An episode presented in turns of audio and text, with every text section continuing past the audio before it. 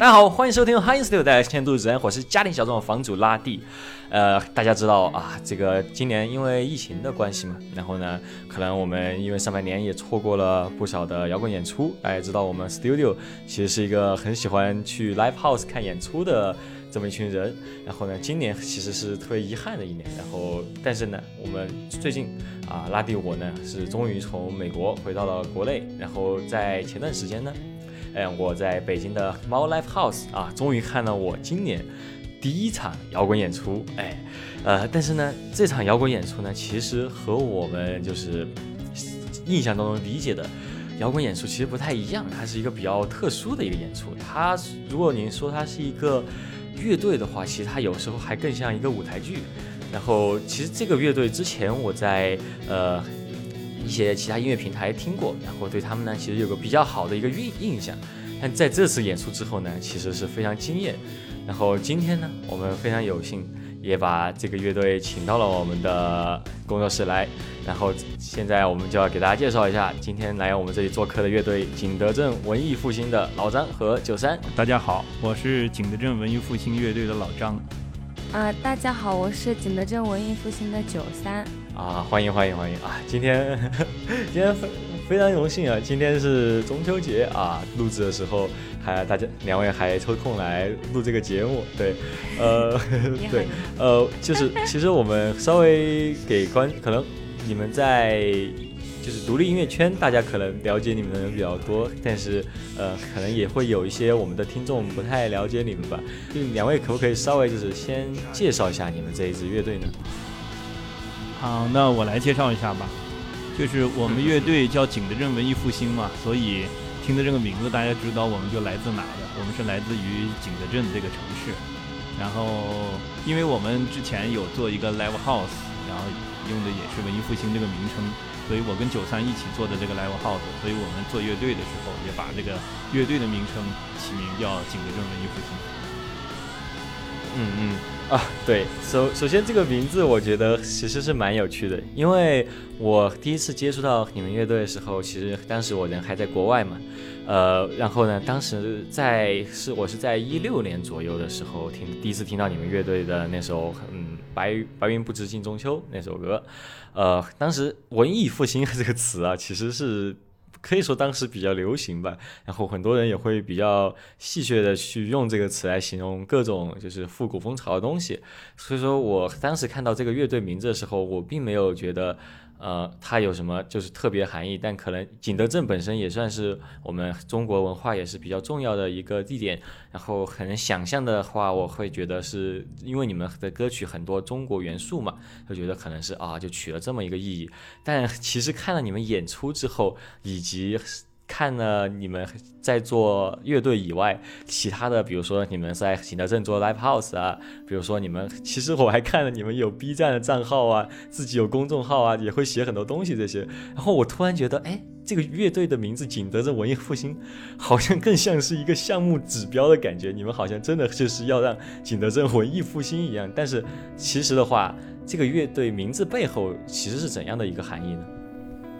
因为我们起名叫文艺复兴，当时也是因为要做一个这样的一个，刚刚开始是我跟九三，特别是九三特别想做一个像这种叫小型的，我们叫咖啡馆或者是一帮文艺青年可以在一起聚在一起玩的地方。那起名字的时候，确实也当时想了很多哈，然后后来还是选择了选择了文艺复兴。那其实可能也想通过文艺复兴这个名称，像你刚才说的有这样的含义，就是让文艺。就是比较兴盛起来，啊，但是说后来我们其实你仔细的去想的话，你会知道，其实“复”这个字嘛，“复”这个字其实它是有多重的含义。除了我们传统的说文艺复兴的这种，就我们叫重复、反复的意思的话，其实这个“复”还代表复杂和多样性，那也就是多样的艺术可以共同的兴盛。那这也是我们起名的时候其实想表达的一个东西。所以我们其实可能你看起来有很多的内容，也是基于我们。可能既既做了一个这样的空间的场地，然后又在做自己本身乐队的作品，然后其次呢，通过这个可能我们在景德镇的这些，呃，就是这个算是一个文化平台，然后通过文艺复兴这个品牌的概念，做了很多这不仅仅是音乐上可能相关的，包括跟绘画呀，甚至跟一些行为艺术啊，甚至一些其他很有意思的，比如说我们的泼泥节呀，什么这些，就是一些很有意思的这些可能这些行动吧。我觉得艺艺术相关的这种行动，所以这很多人就会觉得，哎，文艺复兴就景德镇文艺复兴可能并不仅仅是在做音乐，也不仅是仅仅在做一个 live house，它其实应该是我们想做的是一个跟艺术相关的所有东西能够融合在一起，然后产生一些有趣的这个效应的一个这样的算是平台的东西。啊，这确实确实是说到景德镇的话，呃，大家可能会想到的是很难免是陶瓷，对吧？就是所谓的景德镇陶瓷这点大家都比较熟悉，然后。我我其实也也挺好奇的，就是作为一个在，因为我并并没有亲身来过景德镇这边啊，但是我比较好奇，就是作为在景德镇，应该是你们是比较少有的一个 live house 和这些文化场景吧，呃，作为这方面的一个主理人，你们各自己在这个位置的话，会遇到什么？就是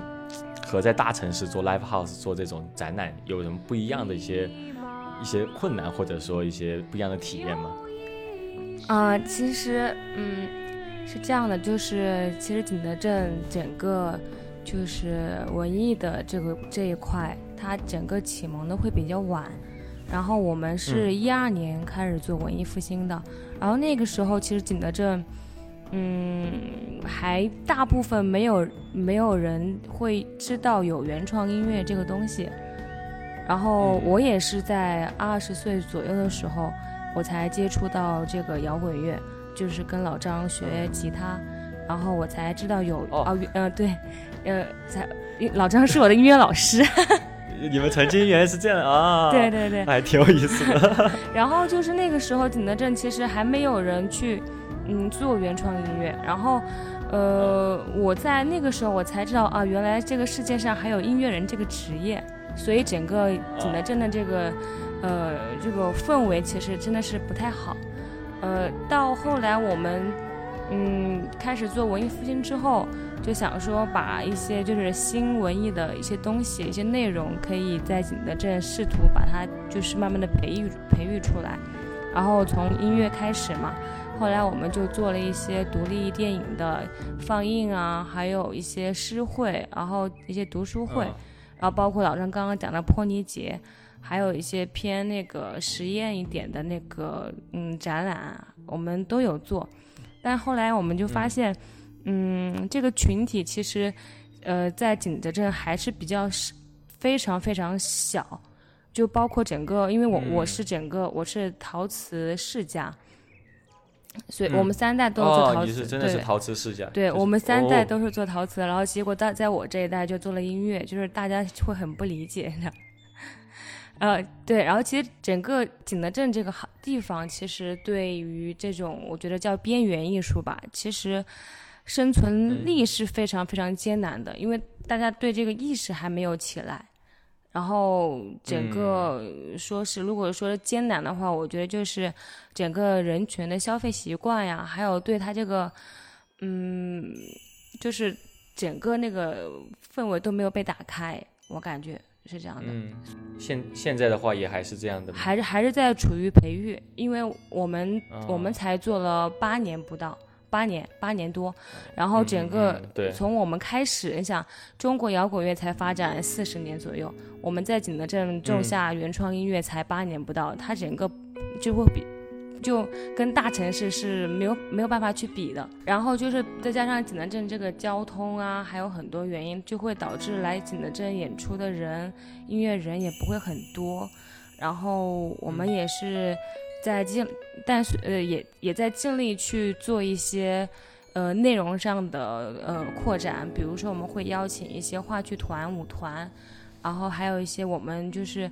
呃，熟悉的乐队来这边做演出，包括一起去做一些艺术上的合作啊什么的。觉得就是，虽然虽然他这个整个商业氛围不是很好，但是我们这帮人，我觉得就是还是愿意在这边就是试图。把这个土壤再翻新一下。啊，这这其实其实这是比较困难的事情，就是因为但是也也不是也不尽然嘛。你看，其实老张其实之前是你的老师，也是慢慢也发展出来了一个乐队嘛。对，啊，就是其实在，在景德镇，我做乐队做的比较早。我我以前的乐队在九十年代就，呃就有了。然后我们以前做，但是偏 grunge 啊，或者是偏。嗯，可能会融些 metal 这种 punk 的这种元素，但是后来就是也是大家那个年代做很多喜欢摇滚乐的人，但是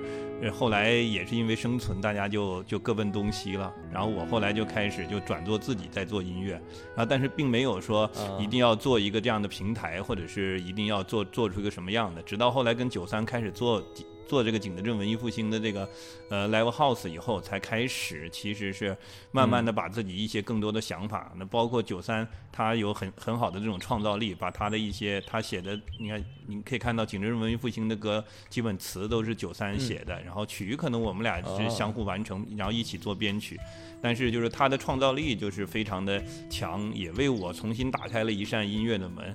对，我觉得，对对，我觉得完全是这个样子，因为。因为我可能我们以前对音乐的理解就是纯的，比如说摇滚乐，那时候就想的是有什么风格什么。但是我觉得，嗯，九三的概念是它，比如说你看到的中国的诗词，然后包括现在开始就是借助一些神话上的这种想象力和创造力，我觉得都是跟它在一起以后，我们慢慢探索出来的。啊，我总觉得就是说，可能我们单个的人，比如说我或者是他单单独的去做，可能都不一定能找到最。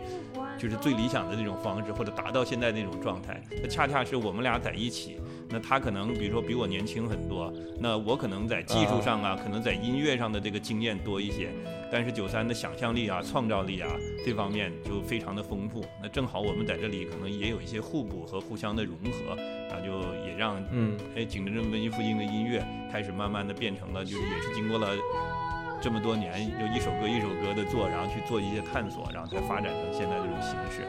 包括你看到的这个舞台表演的这个形式，应该说，只要来看到的人都会觉得，哎，是是，好像有一些很很新颖的东西。那这些也是经过了很多年，我们在一起在创作的过程中，在表演的过程中去慢慢的发掘跟探索的。它也不是一下子立刻就形成的。对对对，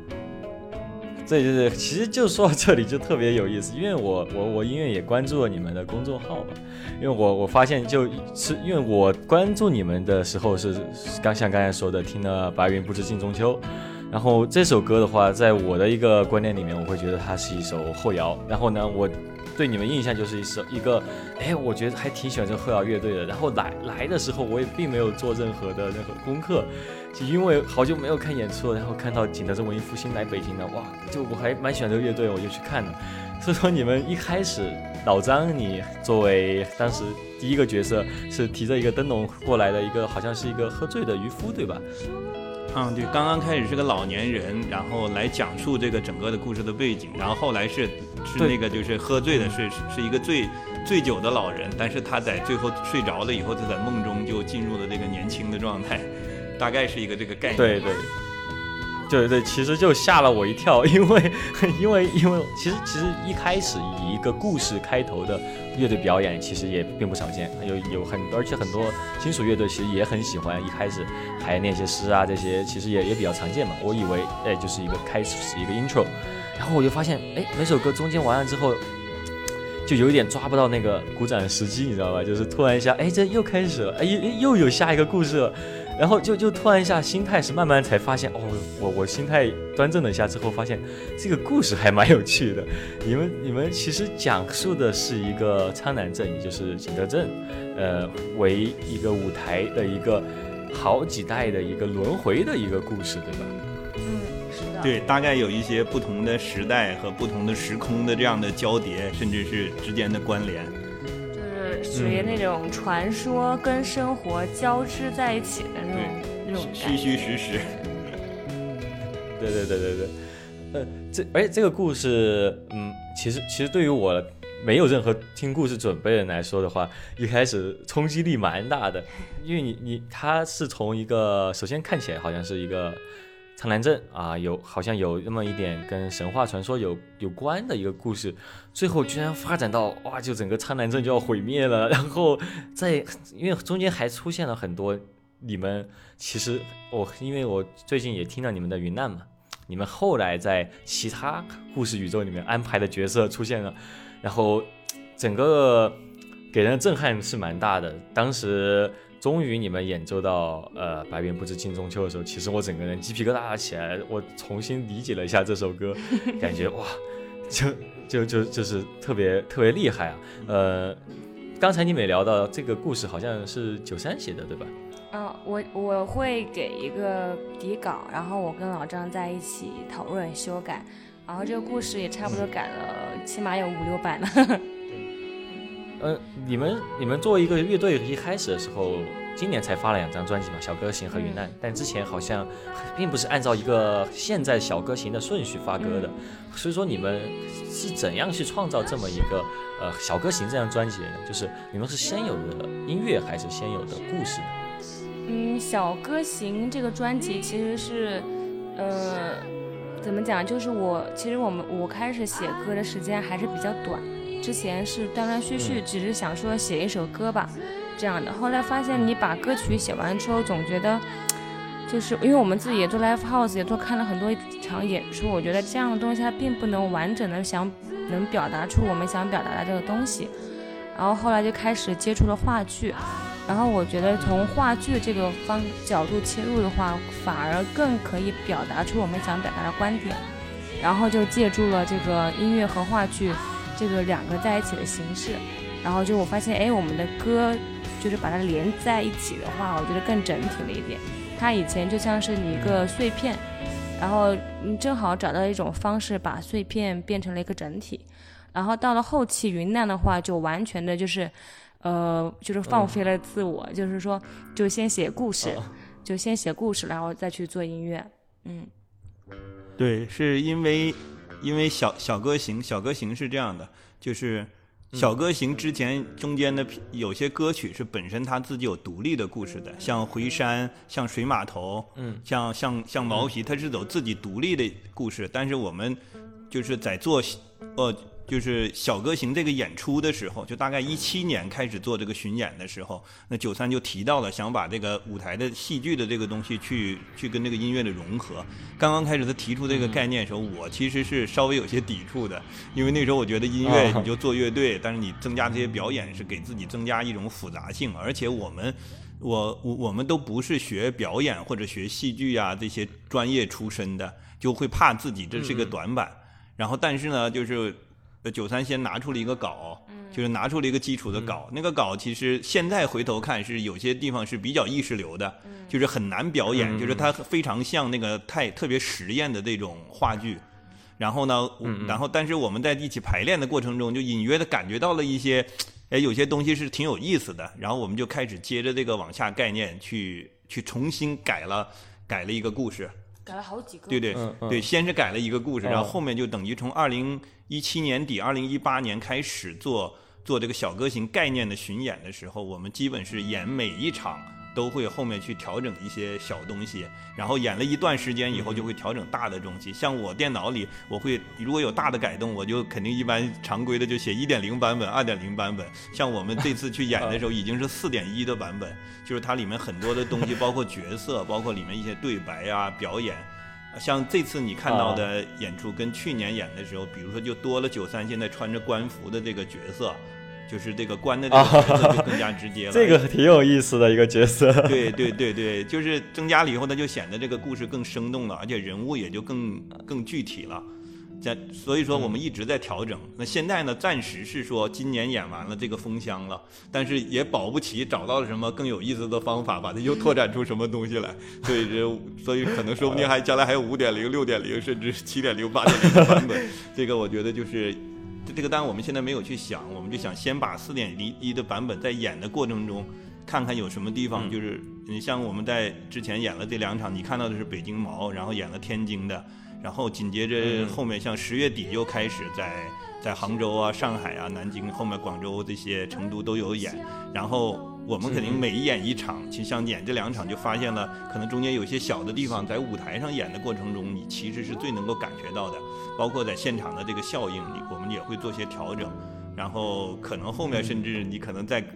在在后面再去看的话，又会发现一些小的不同。我觉得这可是我们每一次表演都会去做的事情，就没有让它停留在某一个固化的，呃，就是一动不动了。比如这个剧本已经完成了，我们就认为很成熟了，我们认为永远它有可探索的这个东西，所以每次都在进行一些更多的这种，嗯，我觉得要叫探索嘛，这样的才才自己也感觉特别有意思。那感觉其实你们这个故事是不断在成长，然后不断完善的一个这样创作过程，对吧？嗯，是的。但但但是，其实在我看来的话，你们现在这个故事，嗯，虽然说你们是演变是这样演变，但对于我，因为我自己其实本身是学电影的嘛，然后我其实对于你们的故事，我本身觉得还，我觉得已经非常完善，并并我觉得好像编的时候已经非常。就有一套这种逻辑和一些预设的一些编剧结构，因为对于我来说，你们现在就说小哥行这一步吧，呃，包括我之后看了云南，我都会觉得，哎，他们其实。对于观众情绪的调动是比较专业的，它是有一个呃故事是一边起起起起起，然后起到一个高潮之后，突然就进入了一个啊无法解决的一个问题，然后就是突然但但是他会从其他故事里面就窜出来一个解决方案，然后一切回到平静，其实比较像呃传统的一些所谓三幕剧这样的感觉，呃，不知道你们在创作故事的过程中，或者是你们在呃。进行表演的练习的过程中，有没有去参考一些其他艺术形式或者是一些自己喜欢的作品？嗯，其实是这样。作为戏剧的这种张力的常见的这种，你刚才说到的三幕，比如从莎士比亚来的这种，嗯，可能剧作的这种结构，其实我们肯定是日常你看了很多的这个，比如说不管你是书籍、故事，甚至电影、电视剧，可能我们都在生活中潜移默化的会有这种。有这种影响。那其实我以前在以前也有段时间去尝试过去去做过编剧，虽说做的不是很很专业哈，是属于做些小的内容，但是但是可能也在那里面总结了一一些经验。但是你嗯其实，在做整个小歌行这个故事之前，我们其实在创作音乐上，嗯，其实已经开始也采用这种概念了。所以文艺复兴的歌的编曲，所有的歌曲编曲几乎都是采用线性的方式。就是它不是 A 段 B 段在 A 段 B 段，那我们一般都是 A B C D 一直往后走，大概这样的呃概念，就是几乎所有的歌曲。然后像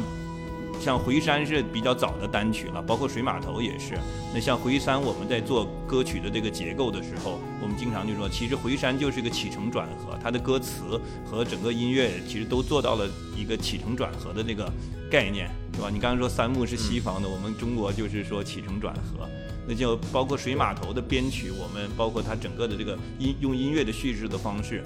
呃，我们在做编曲的时候也是想象的自己坐在舞台的前面，在一个比如说在一个戏剧的话剧的舞台面前，什么时候大幕拉开，什么时候舞台上可能灯光还没有亮起，然后灯光可能打在一个石碑上，然后石碑上的字显示出来，然后那个主主角什么时候蹦蹦跳跳的上场，因为他是大脚，他可能需要某些低音来体现他。他可能跑起来比较笨重，啊，什么时候是有段舞蹈的感觉？其实我们是在这方面，其实应该说是最早，并没有形成小歌行完整故事的时候，在做音乐的本身的时候，其实就已经潜移默化的，也不是特特意的，就是在设计或者是创作的过程中，就潜移默化的采用了一些这样的方法。那所以在小歌行变成一个完整故事的时候，我们其实也是，呃，就是我觉得是是习惯性的会。会采用这种方法吧，所以会产生你觉得是我们可能就就是好像就是一个波峰一个波谷的这样的去去做，然后在每首歌里去甚至制造一些悬念，甚至制造一些悬念，然后这些悬念解决了以后，可能又又又产生一些，甚至如果小歌行完整的看的话，你会发现它其实是分成了三个部分，第一部分一个神话，第二部分是把在那个石碑把神话又重新给了一个新的定义。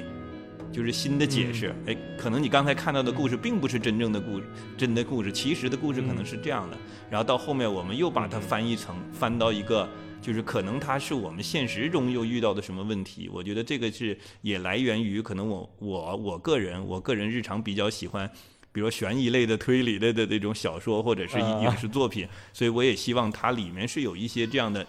就是结构的东西在那里面，然后会让人觉得有。有有更有趣的东西，也会让人可能，哎，根据你后面不断抛出的东西，它会引发，等它结束的时候，会引发他对前面的东西他自己没有留意到的东西的重新思考。我觉得这样的话，他就会显得更更加有趣一些。那当然这是每个人体验不同，我只是说可能我我有一点这样的意思，但是可能在观众看来，哎，那可能观众的体验感每一个都会有自己的呃不同的感受。其其实你你你说到你你在很多故事里面会影射到现实当中的一些一些事情嘛，然后我我个人也觉得在这个这个这这个小歌行这个一部，它也是属于一个比较神话类型的一个故事，嗯，然后里面呢也涉及了很多，其实我我没有并没有去考察，就是涉及到一些神话人物，比如说什么善神，比如说那个金蝉蛤蟆，对吧？然后还有。还有呃，有青龙，对对，青龙，然后之后也是在你们的第二部神话里面也出现了。但这些这些角色的话，你们是已经给他安排了一些固有的一些隐喻，还是说他们就只是个图腾？然后你们也会还正在思考，就是如何去安排这些角色的一些背后的一些故事呢？哦，其实这些人物，我们如果说是。神话，因为我们选择神话这种创作方式，其实就是本身也来源于我们觉得神话它本身就是一个，就自古以来很多的神话就是人类对现实的的东西用另外一种方式去形容。就是你看起来是一种超超现实的，但是其实它可能就是现实的影射。所以这个概念呢，并不是说我们做神话的时候才有的。所以我们做神话的时候，只是发觉得这种方式是适合的。那我们可能，我觉得摇滚乐本身它是有一种，大家做摇滚乐嘛，或者是做一些创造型的音乐，是希望它有具具备一定的思想性，甚至它可能有一些社会的问题的探讨性。嗯嗯，再往后说，可能就是一些批判性。呃，但是我觉得就是我们在做的时时候呢，也是，就是我我是从很早就喜欢摇滚乐嘛，包括九三喜欢呃摇滚乐，喜欢艺术这些东西，我们其实是挺觉得这些音乐本身应该是有一些这样的力量的感的东西在里面，但这些力量感用什么来呈现？那你可以用比如说很燥的噪音的方式，比如说用更强烈的呃呃音音音乐，比如说用金属乐，甚至更更噪的音乐也是一种。那如果是音乐可以轻下来的话，它能不能有这种力量感？我觉得人的思考的空间是非常大的，所以我们可能是都更多的采用一些收回来，但是给你思考空间上产生力量的这种感觉。所以神话的时候，我们这里面的设置的，比如说这里面设置的角色呀，包括这里面的呃人物啊，其实它肯定是相对来说都会有一些我们想要表达它到底。可能在我们现实中，它是个什么样的东西？呃，这个我觉得我们这个在水码头就小歌行这个演出演完的时候，我最后是牵了一根线的。大家如果你在现场，你应该知道，我最后抛出了一个点出去，然后让观众去思考，就就是给了你一个可能性。然后观众一想，哦，是啊，这个里面那个善神是吧？他突然间他发现那那条拦住你的大河，拦住大脚的大河，它可可能是现实。就我们每个人，年轻人都被现实拦住过去路，然后到最后，可能你为了得到某些东西，会献出一些东西，然后换取换取那个光芒，不再是你追最早追赶的太阳。其实我就抛出了这个点，那有了这个点，其实如果观众有兴趣的话，他就可以往后思考很多，包括我们这里面的角色，就像金蝉是什么样，是吧？甚至这里面代表的，比如昌南镇，可能又是个什么样的，呃。东西或者里面的这些角色，其实都可以有很很多的这种思考空间。那有些可能我们可以去搭，可以我们可以解释明白，但是有些可能需要观众自己去去去建设这个概念。对对，说到说到精彩，这个特别有意思。就是 之前我和老张其实，在录节目之前交流过一次，然后当时我是站在一个古镇里面嘛。然后我们通完话之后，因为老张在景德镇在表演的时候，就金蝉这个形象，它是一个比较形具体化的出来了一个，已经放了一个金蝉的一个模型，一个其实是个木鱼，对对，一个木鱼蛤蟆，对一个木鱼蛤蟆。然后我和你刚聊完之后，哎，我就在古镇里面发现了同款，当时我还问你是不是周边。嗯，那个就那那个是那个就是这个应该是各大旅游景点均均有销售，就是很普通的一个道具啊。我们只是把它用在这里面，因为它有个蛤蟆的形象，又可以当木鱼去敲出声音来。可能我们在表演的时候比较比较适合利用它。对对对，那个卖卖蛤蟆那个阿姨还跟我说，你你这特这特别好，还可以发出蛤蟆声，啊，对，还可以刮出那个蛤蟆的背效 果。对我们，但是我们在现场还没有使用到这个声效，因为觉得这个太 这个声效太太具象，也太搞笑了，就没有去使用。对。是是是，那其实我现在听得出来了，就是整个景德镇这个乐队，我们大家已经非常，嗯，老张之前还说自己说一开始比较反对做成这种故事嘛，然后现在我也看出来老张非常拥抱这现在这样的一个形式了，呃，然后虽然说不管你们在你们的各个平台也好，你们都反复强调你们是需要看现场的一个乐队，需要看现场，但是对于你们的误解啊，还是非常的大的，然后以以及我之前看你也转过。在知乎上，你还和网友争论过，你们不是后摇，不是后摇。那那如果给你们自己来定义自己的话，你们觉得现在你们做这个形式，你们会如何去定义它呢？其实我觉得，嗯，实验就挺好的。呃，是是，这行吧？这这还这是这是挺模糊的一个回答。对，因为没有，因为我觉得是这样的，你单听音乐，可能就光听现在文艺复兴的音乐，都无法用一个呃现在既有的这个风格的概念去完全的框死它了。你会发现它里面可能表现的方式非常的多，呃，可能有的时候你听到这个，听到那个，甚至有些，呃呃非常特别的这种音音音乐的表达方式都有。那更别说我们现在结合了另外一种，你如果来看了现场，所以我们一直来强调要看现场。我们不是像别的乐队说，哎，你到 live house 里来感受现场，因为现场的冲击力，嗯一。大，嗯你可以在现场比那个比你在听听 CD 或者是在 网上听的时候更过瘾。我们完全不是这样的，因为到现场你会发现它完全变成了另外一个东西。太多的朋友可能遇到过这种情况。我们上次去前几天北京演出，就有我们北京的朋友，他已经很熟悉我们的音乐了，然后呃，他也一直以前疑惑，他说你们一直说你们是个现场型的乐队，因为他以前也做乐队的，他就理解不了文艺复兴为什么嗯老早强调自己是个现场型的乐队。他那天看完演出以后，他说我终于明白了，这是一个现场型的乐队。然后甚至他觉得这可能是在他理解概念内完全跳出了原来大家对音乐就摇滚乐现场的理解的这个概念。我觉得这个是其实是真的是我们没法用用言语来形容的。就我跟他是朋友，我已经以前跟他解释过，哎，可能我们有什么样的造型，很多图片他都看过，但他也想象不到现场到底怎么把它演出来。对 对对，是挺严丝合缝的。说实话，就是你们的一个表演的形式的话，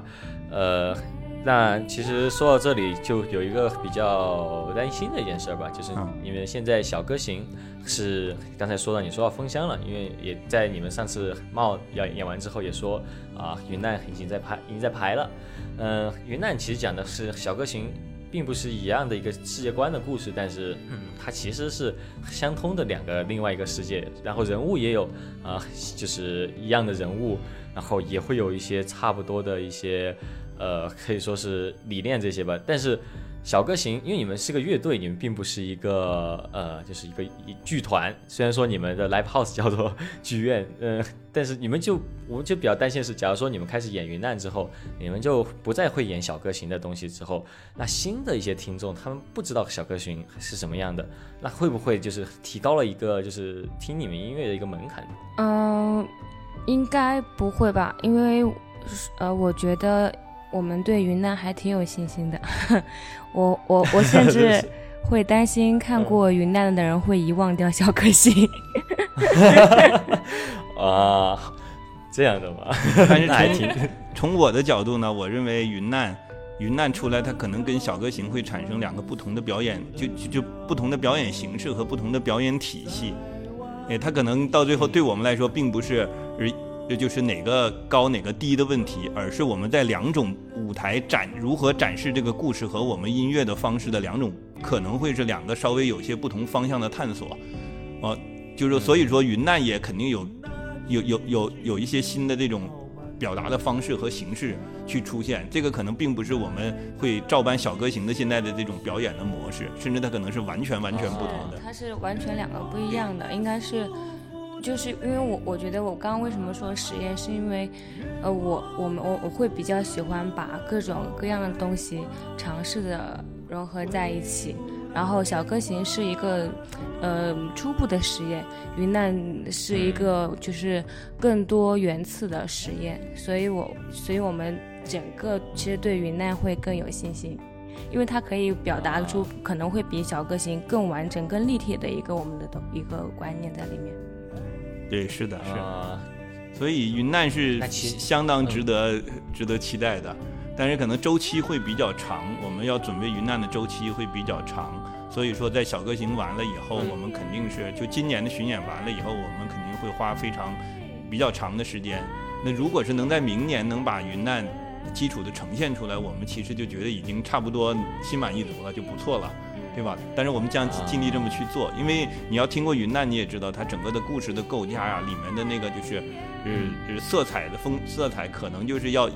要展现的，不管是视觉上还是舞台表现的更多。因为你看看了小歌行，大家就知道，就是我们可能不不满足于我只是有了乐手在舞台上把云南的声音用乐队上演出来，因为我觉得这个对于一个乐队来说，它只是完成了最最基本的部分。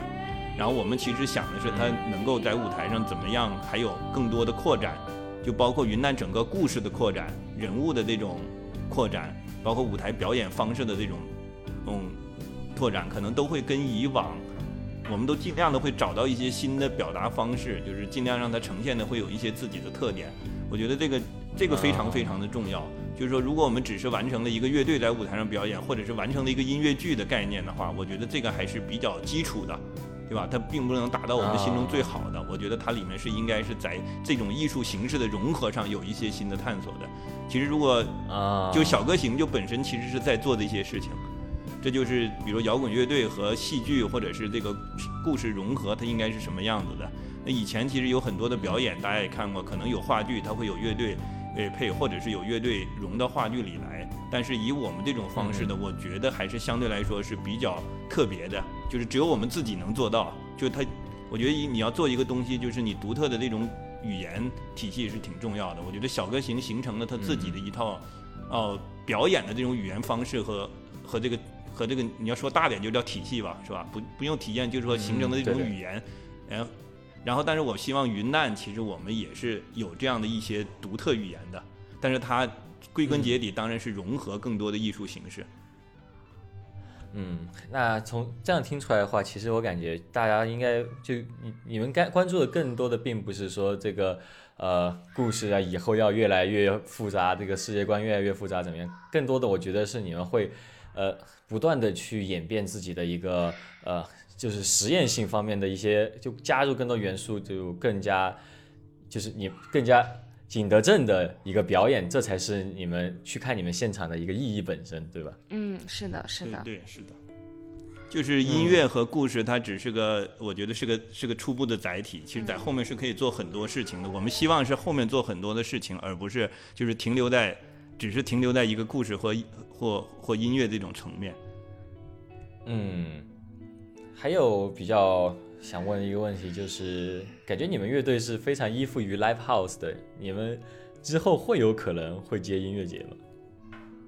嗯，暂时性音乐节我们接的比较少，因为如果以现在这种演表演形式的话，那就是它不太适合音乐节。如果是真的后面发展了要演一些音乐节，可能我们要做一些调整，比如说我们以前也有演过，比如说朋友做的拼盘这种，我们可能就会把中间表演的东西缩短，比如说变成一部分。就是不把故事能演、嗯演完，甚至我觉得也有可能将来我们就把它变成纯音乐的一种展示形式，因为音乐节那种开放性的大型的这种舞台和和和和人员流动的这种方式，它不适合沉浸的去听你的故事。